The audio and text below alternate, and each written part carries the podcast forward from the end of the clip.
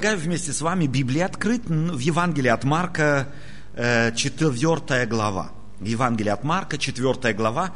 И я хочу вместе с вами э, прочитать с 35 э, стиха. С 35 стиха. Марка 4 глава с 35 стиха. «Вечером того дня сказал им, переправимся на ту сторону. И они, отпустивший народ, взяли его с собою. Как он был в лодке, с ними были и другие лодки. И поднялась великая буря. Волны били в лодку, так что она уже наполнялась водою.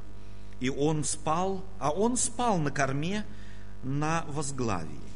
Его будет, и говорят ему, «Учитель, неужели тебе нужды нет, что мы погибаем? И встав, он запретил ветру и сказал морю, умолкни, перестань. И ветер утих, и сделалась великая тишина. И сказал им, что вы так боязливы? Как у вас нет веры? И убоялись страхом великим и говорили между собою, кто же это, что и ветер, и море повинуются Ему. Вот такую историю записывает Марк в своем Евангелии. Он начинает ее тем, что Иисус Христос говорил людям, говорил притчами, объяснял притчи, и вечером того дня сказал им, переправимся на ту сторону, и они, отпустивши народ, взяли его с собою, как он был в лодке, с ними были и другие лодки. Лодка может быть символом многого. Она может быть символом церкви. Она может быть символом семьи. Она может быть и символом личной жизни. И как бы вы, какой бы символ вы ни избрали, этот символ всегда поможет понять несколько вещей. Что ученики взяли Иисуса Христа с собой в лодке. С ними в лодку пошли немногие. Так э, лодка может быть еще и символом нашей, собственно говоря, субъективной, нашей личной жизни.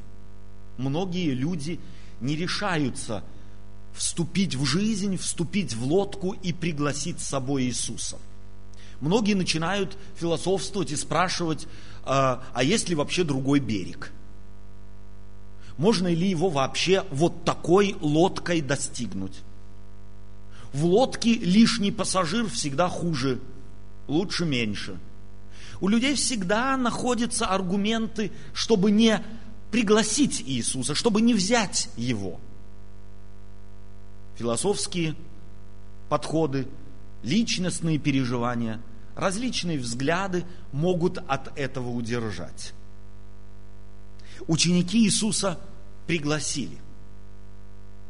Прежде всего интересно, что тот факт, что Иисус Христос находился с ними в лодке, не застраховал их от бури и волн. То, что мы, верующие люди, пригласили в нашу жизнь Иисуса, не является страховкой от переживаний в жизни.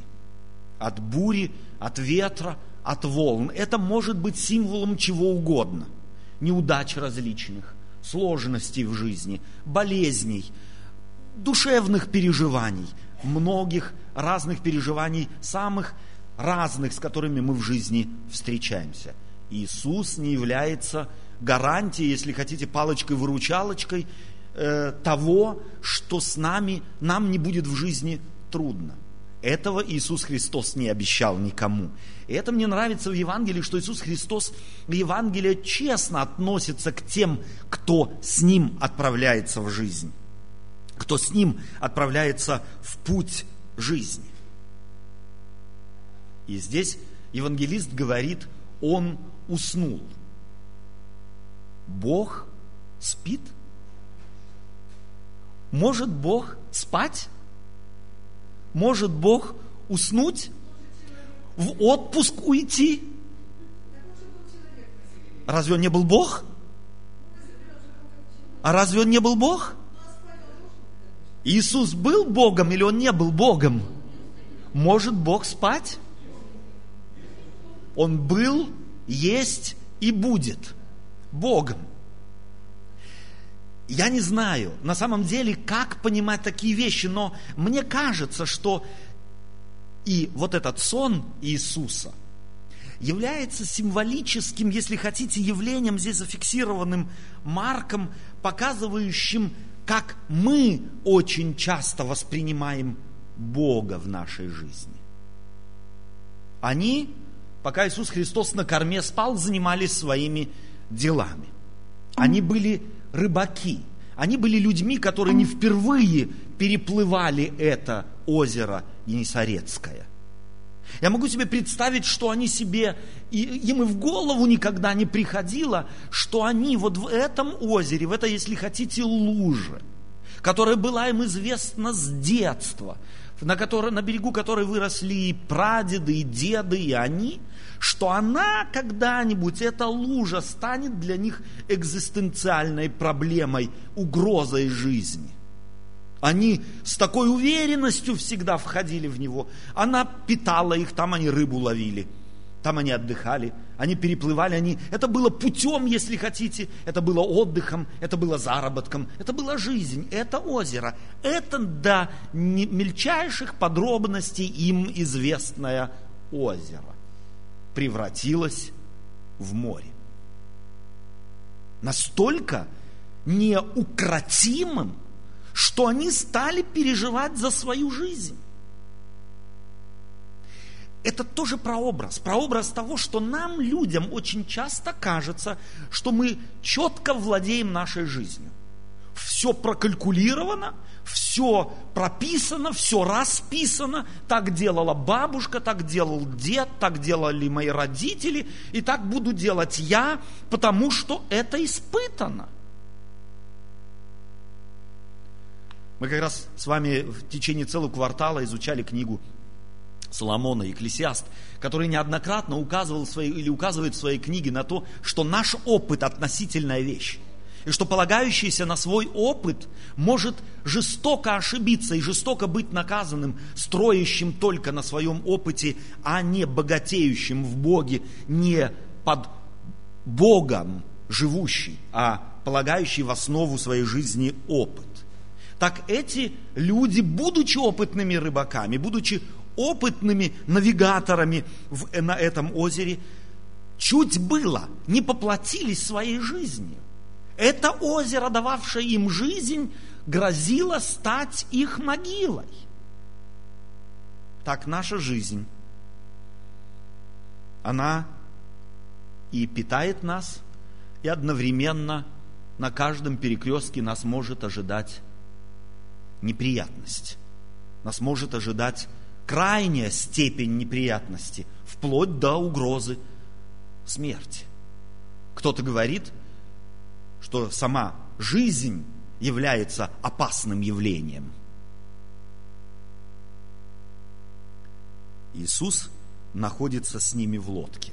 Разыгрывается буря, разыгрывается шторм, но он спит – он, он так ведет себя, будто ничего нет, будто ничего не происходит. Ученики борются за лодку, борются за свою жизнь, она начинает наполняться водой, они все им известное предпринимают для спасения лодки, для спасения жизни, но явно из этого ничего не выходит, все их усилия напрасны. И вдруг они начинают вспоминать, что между ними есть кто-то, кто какие-то там где-то чудеса творил когда-то, а вдруг и сейчас поможет. Они будут у Иисуса, и что говорят ему? Что тебе? Дела нет до того, что нашей жизни угрожает шторм, смерть. слушай, что с тобой? Учитель, неужели тебе нужды нет, что мы погибаем? Я спрашиваю вас, была ли Иисусу Христа нужда до того, что они в нужде? Было это ему безразлично? Нет. Но как они воспринимали его? Будто ему абсолютно все, что с ними происходит, безразлично. Не правда ли мы в жизни точно так воспринимаем очень часто Бога, когда попадаем в трудную ну, ситуацию? Будто Богу абсолютно безразлично, что с нами происходит. Ну где ты, если тебе не безразлично, то ты возьми моего мужа, который там меня достает, потряси, или мою свекровь, потряси уже моих соседей, достань ты их как-нибудь, чтобы все на место встало. У нас очень часто впечатление такое, что Богу безразлично, дела нет до того, что с нами происходит.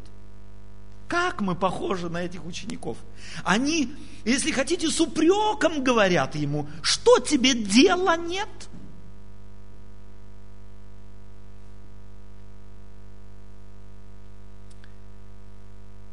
Иисус встает, и в Евангелии говорится, запрещает ветру, запрещает волнам. В Евангелии говорится, в другом месте эта же история напис, э, описывается, э, и здесь э, евангелист Лука говорит, и сделалась великая тишина – Окей, я могу себе представить, что ветру, ну, как-то еще вот напрягая мои человеческие слабые мозги, могу себе представить, что Иисус Христос, будучи Творцом неба и земли, повелел ветру. И мы знаем, что это циклоны, там какие-то антициклоны, что даже и это я представить себе не могу, как можно запретить ветру. Не могу себе представить, но на секунду пытаюсь это себе представить. Но как можно раскачавшуюся воду озера до волн остановить?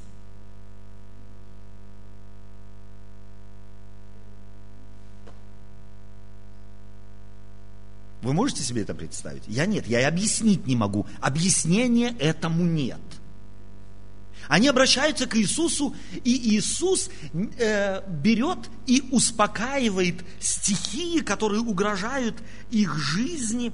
Евангелист говорит, и встав, он запретил ветру и сказал морю, умолкни, перестань, и ветер утих, и сделалась великая тишина.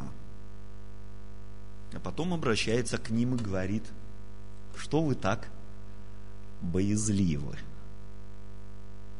Почти ирония в этих словах. Это как если отец ведет за руку ребенка, и тот чего-то испугался, вздрогнул всем телом, а он говорит, сынуль, что с тобой? Ты что такой трусишка? Разве нечему было бояться? Разве не за что было переживать? И если уж я бы там испугался, то может быть понятно, но матросы, или, так сказать, люди, которые на этом озере выросли, если они уж испугались, то, скорее всего, причина боязни была основательная. А Иисус говорит им, что вы так боязливы. Где причина их страха? В чем она на самом деле? Знаете, в чем? Я думаю, что здесь в этом тексте на это указано. И сказал им, что вы так боязливы, как у вас нет веры. А потом евангелист добавляет и говорит, и убоялись страхом великим и говорили между собою, кто же это, что и ветер, и море – повинуются Ему. А теперь, теперь давайте встанем в начало этой истории. Представьте себе, Иисус Христос рассказал притчи народу, распустил народ и говорит, теперь нам нужно на другую сторону. Они в лодку вошли с Иисусом, и мы бы их проинтервьюировали и спросили бы их, кто этот, вот который у вас в лодке сидит – который вам притчи рассказывал, с которым вы вот ходите уже какое время, кто он? Как вы думаете, какие ответы бы люди дали? Они сказали бы, учитель, мудрый человек, мы знаем его, э, мы его любим, э, мы, мы одно с ним, мы не жалеем, что оставили наши сети, там, не оставили наши таможни, мы шли, пошли за ним, мы об этом не жалеем. Знали ли они его действительно? Видите, может быть, в чем наши очень часто проблемы в жизни? Можно принять крещение. Можно быть верующим человеком. Можно говорить другим, что я регулярно в жизни хожу с Иисусом. Можно жить так, что все будут тебя идентифицировать как христианина.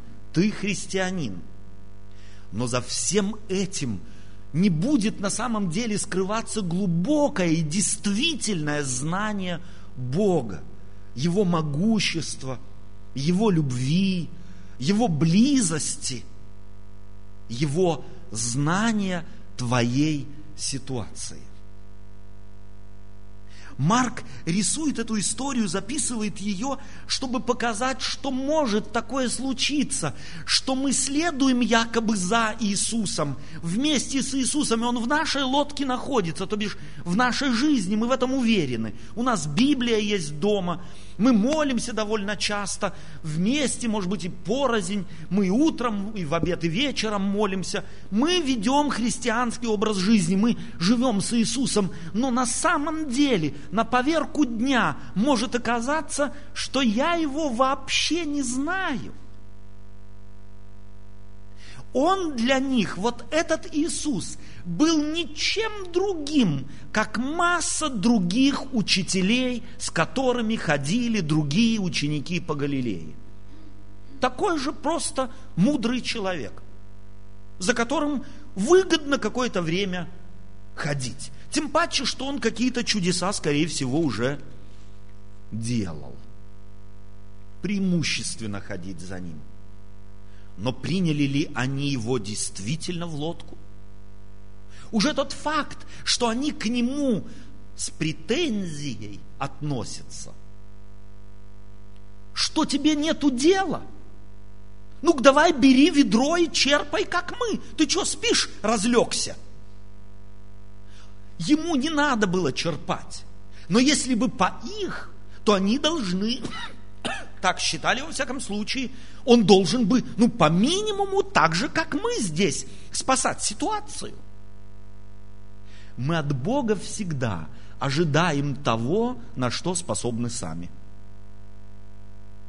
Или хоть...